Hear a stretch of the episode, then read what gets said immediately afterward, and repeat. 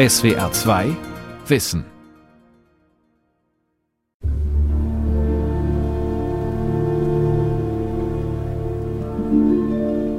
Spender des Lebens, gib mir die Kraft, dass ich meine Arbeit mit Überlegung tue, getreu dem Ziel, das Leben jener zu hüten, die meiner Versorgung anvertraut sind. Im Oktober 1854 erreicht Florence Nightingale, eine gottesfürchtige und couragierte junge Frau der britischen Oberschicht, das Militärlazarett in Skutari am Bosporus. Seit mehr als einem halben Jahr führt Großbritannien an der Seite Frankreichs und der Türkei im sogenannten Krimkrieg einen blutigen, verlustreichen Kampf gegen Russland. In einem Stadtteil des heutigen Istanbul übernimmt Florence Nightingale für die britische Regierung mit rund 40 zivilen Helferinnen die Pflege der verwundeten und kranken Frontsoldaten. Florence Nightingale, Ikone der modernen Krankenpflege von Pia Fruth. Zunächst schlägt Florence Nightingale in Skutari massiver Widerstand aus den Reihen der Ärzte entgegen.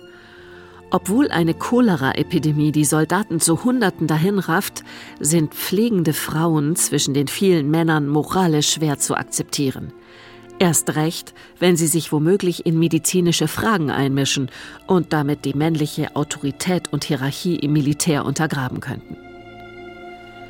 Als unter der Pflege der Frauen im Lazarett allerdings deutlich weniger Soldaten sterben als vorher, muss man Florence Nightingale und ihr kämpferisches Engagement widerwillig respektieren, erzählt Hedwig Herold Schmidt, Nightingale-Biografin und Kulturwissenschaftlerin an der Universität Jena. Sie war ganz sicherlich für ihre Zeit eine außergewöhnliche, komplexe, auch widersprüchliche Persönlichkeit, äußerst gebildet, sozial extrem sensibel, diszipliniert, durchsetzungsstark, führungsstark, innovativ und überzeugt von ihrer Mission. Hilf dass ich niemandem durch Unwissenheit und Nachlässigkeit schade. Halte rein meine Lippen von verletzenden Worten. Gib mir klare Augen, das Gute der anderen zu sehen. Auf der einen Seite eine unerbittliche, kalte Kritikerin, auf der anderen eine warmherzige, großzügige, sich sorgende Zeitgenössin. Ganz sicher eine Frau, die polarisierte und inspirierte. Eigentlich wäre Florence Nightingale aufgrund ihrer gesellschaftlichen Stellung ein sorgenfreies Leben in Wohlstand und Luxus möglich. Stattdessen widmet sie sich auch nach dem Krimkrieg bis ins hohe Alter der Mission aus der Krankenpflege einen anerkannten Beruf mit professioneller Ausbildung zu machen. Dass sie einmal zu den berühmtesten britischen Persönlichkeiten aller Zeiten zählen würde, ahnt sie freilich noch nicht. Auch nicht, dass ihr Porträt einmal eine Banknote der Bank von England schmücken würde, genauso wie das von William Shakespeare oder das ihres Zeitgenossen Edward Elgar, von dem übrigens auch die Musik zu dieser Sendung stammt. Für jene, die gebeugt sind von Kummer und Weh, Angst und Schmerz, gibt Kraft zum Durchhalten. Professionelle Krankenpflege, wie sie Florence Nightingale vor etwa 200 Jahren angestoßen hat, begann in Europa erst Mitte des 19. Jahrhunderts üblich zu werden, erzählt Pierre Pfütsch vom Institut für Medizingeschichte der Robert Bosch Stiftung in Stuttgart. Wenn man bedenkt, im Jahr 1832 wurde die Krankenpflegeschule an der Charité eröffnet. Dazu hat man Personen gesucht, die lesen konnten, damit man nicht Gefahr lief, dass Medikamente für die äußere und innere Anwendung verwechselt werden. Ja. Also daran sieht man schon, dass der Grad an Ausbildung oder an Fähigkeiten, die man mitbringen musste, doch sehr lange sehr gering war. Im 19. Jahrhundert war gutes Pflegepersonal knapp. Daran hat sich bis heute kaum etwas geändert. In Deutschland hat sich der Pflegenotstand aktuell sogar weiter verschärft. Seit Januar 2020 gibt es darum eine neue generalisierte Ausbildung zur Pflegefachfrau oder zum Pflegefachmann. Um diese Ausbildung für den Nachwuchs attraktiver zu machen, ist sie erstmals in der Geschichte für alle Azubis kostenlos und EU-weit anerkannt. Die Einführung eines neuen Pflegestudiums soll außerdem die Karrierechancen für Pflegende verbessern. Trotzdem glaubt Pierre Pfütsch, es gibt ganz, ganz viele verschiedene Studiengänge jetzt mittlerweile für Pflegeberufe, die aber ganz oft auf Pflegewissenschaft ausgelegt sind. Das bedeutet, die Leute, die in diese Pflegeberufe gehen, wollen dann eben hinterher ins Pflegemanagement in die Pflegewissenschaft und solche Berufe ergreifen. Aber unser Pflegenotstand äh, wird damit trotzdem nicht beseitigt, weil eben niemand mehr dann mehr diese Grundpflege am Patienten machen will. In Deutschland arbeiten zurzeit mehr als 1,6 Millionen Menschen in Pflegeberufen. Meistens nicht wegen Geld oder Karriere, sondern oft wegen desselben Gefühls gesellschaftlicher Verantwortung und Nächstenliebe, das auch Florence Nightingale schon kannte. Das Glänzen mit Wissen genügt mir nicht. Ich will? Nein. Ich muss etwas Nützliches tun. Lieber will ich sterben, als in diesen langweiligen Salons herumzusitzen. Bis ins Innerste trifft mich der Gedanke an die leidenden Menschen. Das Kompetenzzentrum Arche Intensiv Kinder liegt mitten in den blühenden Streuobstwiesen in der Nähe von Tübingen.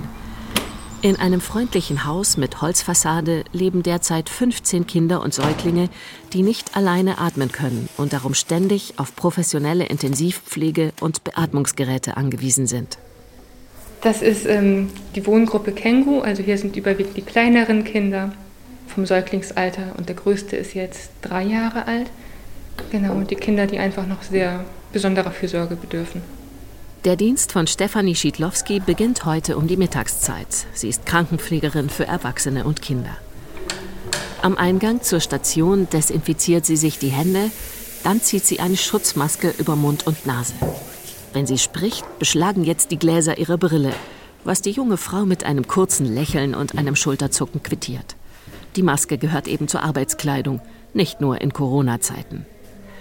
Trotzdem ist die Arbeit mit den Arche-Intensivkindern für Stefanie Schiedlowski ein Traumjob. Gerade wenn man hier sieht, wie sich die Kinder entwickeln und wie sie sich auch freuen und keine Angst haben, wie zum Teil in der Klinik. Man kommt da mit Mundschutz zum Beispiel an und die Kinder weinen erstmal und hier freuen sich die Kinder einzusehen. Das ist einfach schön. Im Flur der Station mischen sich undeutliche Kinderstimmen mit dem gleichmäßigen Pumpen, Zischen und Saugen der Beatmungsmaschinen. Stefanie Schiedlowski steuert ein Zimmer ganz am Ende des Flurs an. Bevor sie zur Übergabebesprechung mit ihren Kolleginnen geht, will sie noch einmal schnell nach der kleinen Fatima schauen, für die sie heute unter anderem zuständig ist. Ich habe gehört, du hast geschlafen ausnahmsweise in deiner Mittagspause. Jetzt bist du hellwach. Ja? Fatima ist vor ein paar Tagen ein Jahr alt geworden. Ein dicker Kunststoffschlauch führt aus der Beatmungsmaschine neben ihrem Bettchen direkt zum Hals. Die Maschine leitet über einen Schnitt in der Luftröhre Atemluft in die Lunge. Als sich Stefanie Schiedlowski über sie beugt, beginnt Fatima aufgeregt mit den Füßen zu strampeln. Ja, du bist mir eine Freche. Fatimas dunkle Löckchen sind noch vom Mittagsschlaf verschwitzt. Stefanie Schiedlowski wird sie später kämmen, verspricht sie. Genauso wie sie den Schleim aus Fatimas Bronchien absaugen und ihr Medikamente geben wird. Inhalation ist bei ihr ganz wichtig, auch mit Medikamenten, dass die Lunge halt nicht zugeht. Essen bekommt sie über eine Magensonde, sie kann nicht schlucken. Genau, und ansonsten so die ganz normale Pflege, dass sie gewaschen wird, gebadet wird, frische Hosen hat, auch mal kuscheln.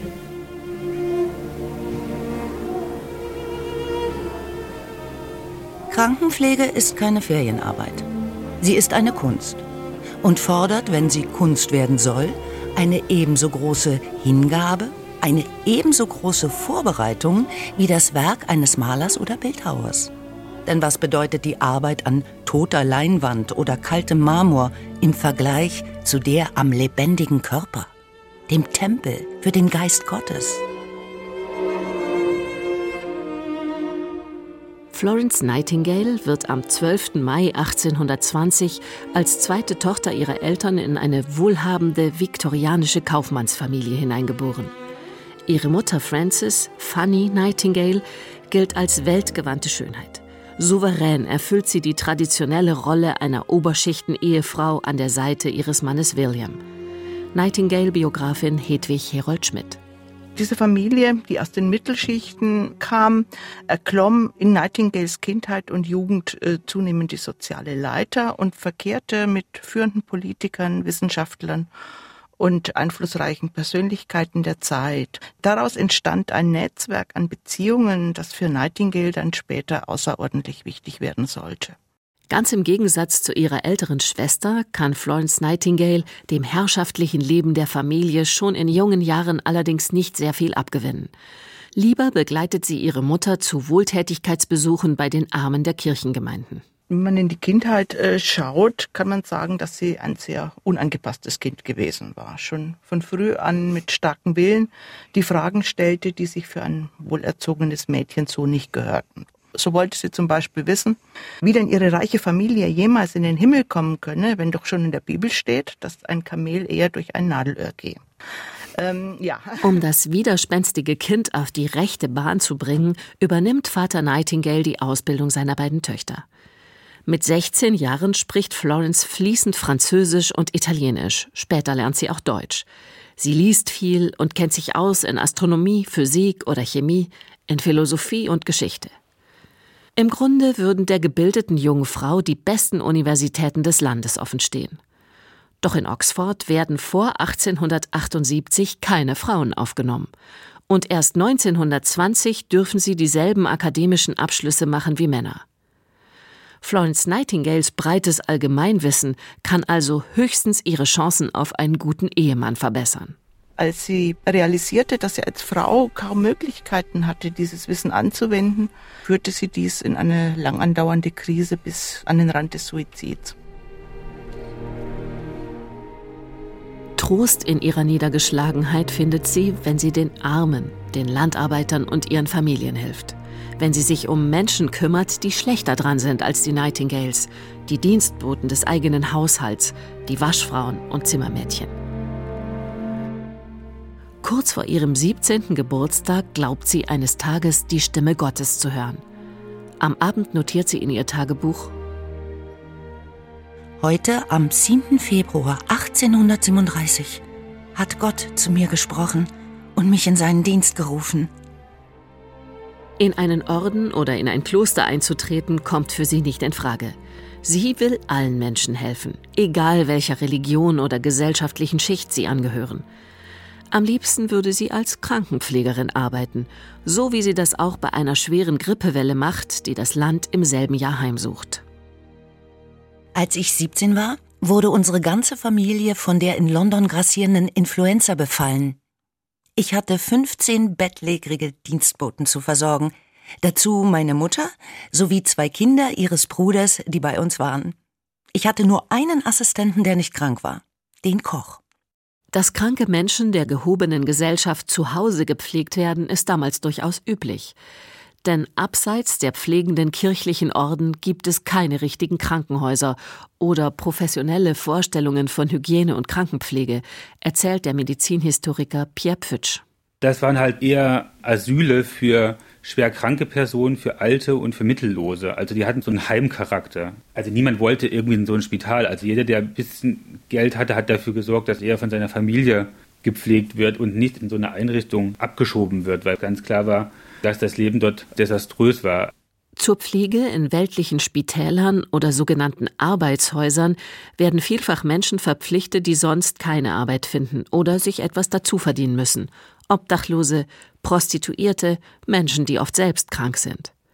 Der Umgangston ist rau, das Essen knapp und Hygiene ein Fremdwort. Die Arbeitsverhältnisse und Wohnbedingungen der Menschen haben sich in dieser Zeit ja massiv verändert. Teilweise bis zu 18 Stunden am Tag Arbeit, Kinderarbeit, kein Ruhetag, kein Wochenende. Die Wohnverhältnisse katastrophal. Bis zu zehn Personen haben auf 14 Quadratmetern gelebt. Man musste sich sein Bett mit Beischläfern teilen, also auch mit Personen, die man nicht kannte. Teilweise waren die Häuser, auch diese Mietskasernen, nicht an die Wasserversorgung angeschlossen, was dazu führte, dass Krankheiten an der Tagesordnung waren. Also es folgte eine Cholera-Epidemie nach der nächsten. Und es kam natürlich jetzt auch zu ganz spezifischen Arbeitsverletzungen und Arbeitsunfällen an diesen Maschinen. Und die Unternehmer haben eben lange da kein Problembewusstsein entwickelt, weil eben so viele Menschen vom Land in die Stadt, in die Fabriken geströmt sind, dass die Menschen einfach austauschbar waren. In London offenbart sich das wahre Leben viel deutlicher als auf dem Land. Du kannst bei einer Party in London nicht aus der Kutsche steigen, ohne in die Gesichter der Menschen zu blicken, die den Straßenrand säumen, und ohne zurückeilen zu wollen und auszurufen, das sind doch alles meine Brüder und Schwestern. Es ist in der Tat ein monströser Zustand. Die höchsten Genüsse in unmittelbarer Berührung mit dem härtesten Elend. Die angesehene Familie Nightingale ist geschockt von den sozialen Ansichten und Plänen ihrer Tochter. Undenkbar, die bildhübsche, gebildete junge Frau, die so schön singen und parlieren kann, an verdreckten Krankenbetten arbeiten zu lassen. Die Situation insgesamt war eben ziemlich kompliziert, weil sie, ja, Ideen hatte und Pläne, die sehr schlecht in die Biografie einer Oberschichtendame passten. Als Florence gar ihre zahlreichen Verehrer abweist und erklärt, zugunsten ihrer Mission auf die Ehe verzichten zu wollen, ist der Eklat perfekt. Und als sie sich anschickt, in einem nahegelegenen Krankenhaus für drei Monate zu arbeiten, um sich fortzubilden, kommt es wieder einmal zu einem heftigen Familienkrach. Florence notiert am Boden zerstört in ihr Tagebuch. Gütiger Gott, der du alle Geschöpfe kennst, die du geschaffen hast. Du weißt, dass ich nicht mehr leben mag. Vergib mir, o oh Gott, und lass mich sterben.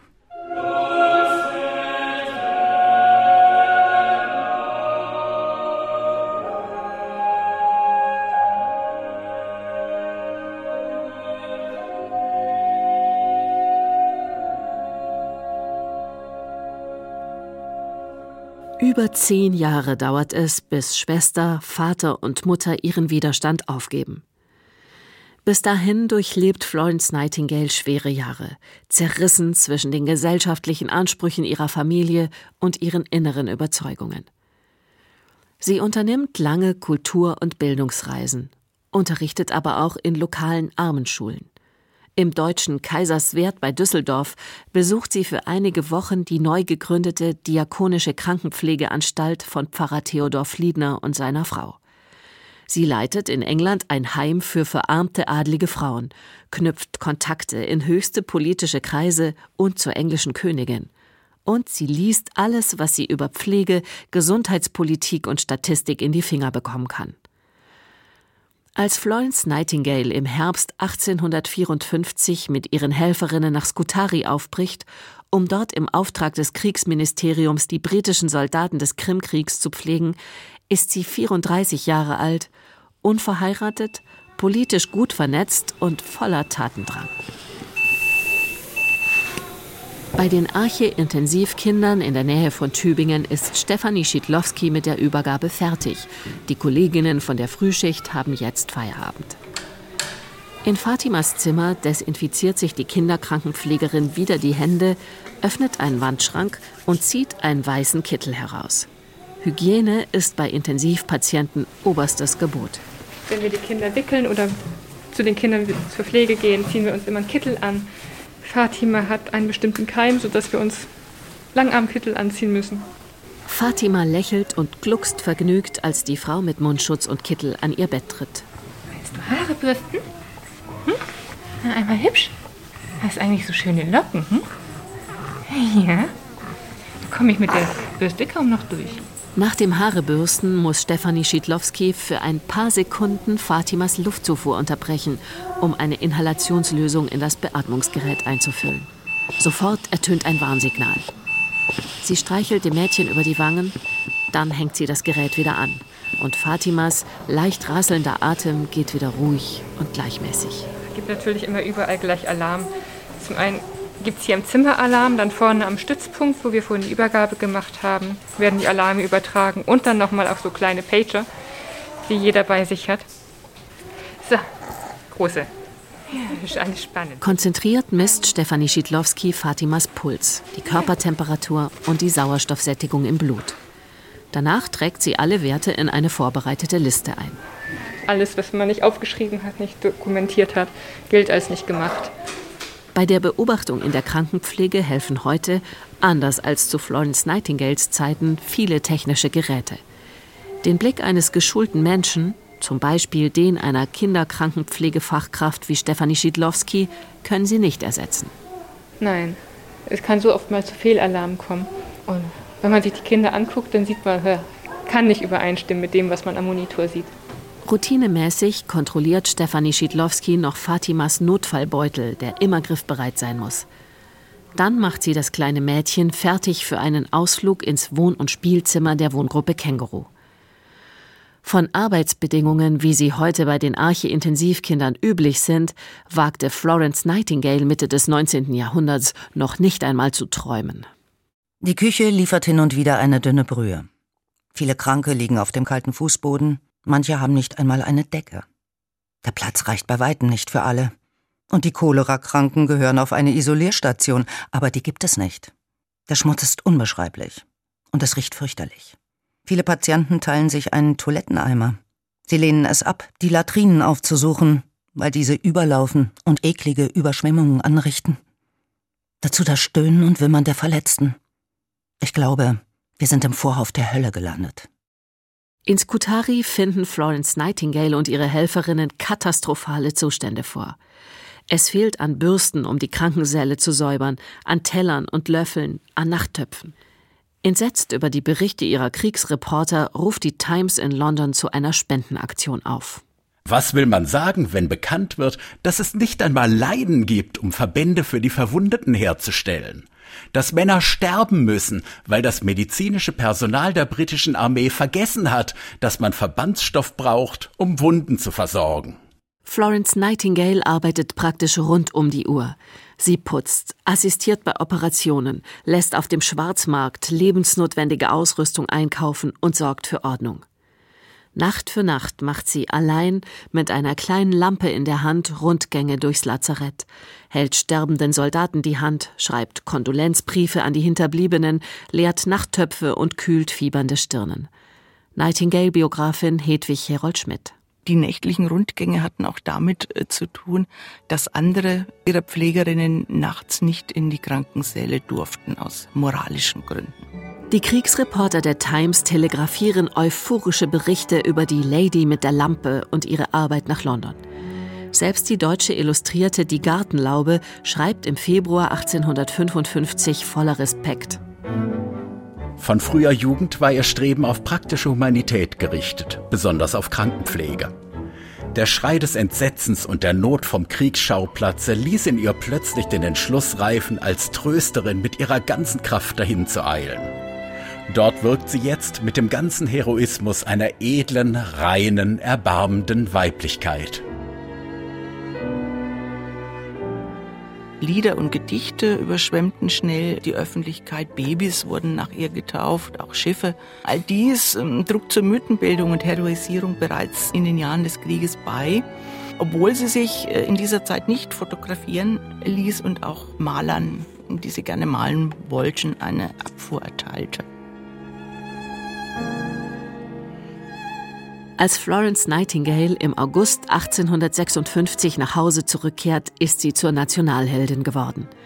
Sie nutzt ihre Bekanntheit und die vielen einflussreichen Freundschaften der Familie Nightingale, um ihren Forderungen nach gründlichen Reformen im Krankenhauswesen und in der Armenfürsorge Gehör zu verschaffen. Im 19. und großen Teilen des 20. Jahrhunderts wurde sie heroisiert, weil sie eben auch eine ideale Integrationsfigur für das gesamte Empire war. Sie stand für Reformvorhaben, sie stand für traditionelle Weiblichkeit. Auch die feministische Bewegung hat Anknüpfungspunkte gefunden. Und dann in, in den Kriegen des 20. Jahrhunderts war sie ein wichtiges Symbol eben auch für Patriotismus und Engagement für die Nation. Allerdings ist die Lady mit der Lampe schwer krank. Von einer bakteriellen Infektion mit dem Krimfieber erholt sie sich nie mehr richtig. Auch die traumatischen Erlebnisse im Lazarett lassen sie nicht los. Statt an den Betten der Schwerstkranken arbeitet Florence Nightingale darum bis zu ihrem Tod im hohen Alter von 90 Jahren von ihrem Schreibtisch zu Hause aus. Sie empfängt nur noch selten Besuche. Den Kult um ihre Person lehnt sie ab. Dafür schreibt sie beinahe ununterbrochen. Briefe, Gutachten zur problematischen Trinkwasserversorgung in Indien zum Beispiel, Bücher zur praktischen häuslichen Krankenpflege und Traktate über das Gesundheitswesen. Sie studiert und interpretiert Statistiken und epidemiologische Studien und sie spornt unermüdlich ihr Netzwerk aus einflussreichen Persönlichkeiten an. Sie will die dringend nötigen Reformen für Großbritannien und seine Kolonien finanziell, politisch und juristisch endlich auf den Weg bringen. Es gilt für unser gesamtes Volk, eine menschliche Grundhaltung zu entwickeln. Soziale Reformen sind längst überfällig. Und wir müssen mit aller Konsequenz gegen den verrotteten, unbeweglichen Dienstwegmechanismus ankämpfen. Mit den sogenannten Nightingale-Schulen entstehen schließlich Ausbildungszentren für Frauen des britischen Mittelstands. Dort können sie eine professionelle und ehrbare Ausbildung zu Krankenpflegerinnen bekommen. Es gab theoretischen Unterricht und praktischen Unterricht, wie man das heute auch kennt. In den theoretischen Unterricht hat man alle möglichen Fälle behandelt von der Grundpflege, wie man eben Leute richtig bettet, wie man sie richtig wäscht, wie man die Kranken beobachtet. Und bei den praktischen Tätigkeiten hat man dann praktisch diese Sachen auch versucht umzusetzen. Ja, zack, weggeschmissen. Toll. ja, das ist eine gute Idee. Inzwischen hat Stefanie Schiedlowski die kleine Fatima ins Spielzimmer der Arche Intensivkinder gebracht.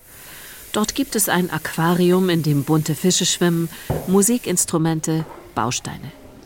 Inzwischen sind auch einige Eltern auf die Station gekommen, um ihre Kinder zu besuchen. Für mich gehören die Eltern zu den Kindern dazu auf jeden Fall. Das ist eine Mutter oder Vater, Kindeinheit, ja. Und das Kind soll seine Eltern auch kennen. Das ist ja auch das Ziel oder halt immer mal wieder, dass die Kinder in ihre Familie zurückgehen und das sollen keine Fremden für die Kinder sein. Die Zusammenarbeit und Vernetzung mit Geschwistern, mit Eltern, mit Therapeutinnen und Therapeuten gehört zu Stefanie Schiedlowskis Vorstellung von einer guten Kinderkrankenpflege dazu. Sie mag ihren Beruf, auch wenn er anstrengend sein kann und die gesellschaftliche Anerkennung oder die Bezahlung vielerorts zu wünschen übrig lassen. Wenn mehr Menschen in der Pflege arbeiten würden, würde sich das vielleicht ändern, überlegt sie. Selbst bei den Arche-Intensivkindern sucht man händeringend nach neuen Kollegen und Kolleginnen. Dabei sind die Arbeitsbedingungen hier gut, findet Stefanie Schiedlowski. Trotzdem glaubt sie, müssen Menschen in Pflegeberufen irgendwie auch Idealisten sein. Ich glaube, das muss jeder sein, egal in welchem Beruf er arbeitet. Aber Idealismus schadet hier auf jeden Fall nicht. Die Weltgesundheitsorganisation WHO hat 2020 zum Internationalen Jahr der Pflegenden und Hebammen erklärt. Nicht zuletzt darum, weil Florence Nightingale am 12. Mai ihren 200. Geburtstag feiern würde. Es gibt so vieles, wofür es sich zu leben lohnt. Ich habe viel verloren durch Versagen und Enttäuschungen, wie auch durch Kummer und Leid. Aber nun ist mir das Leben um vieles kostbarer.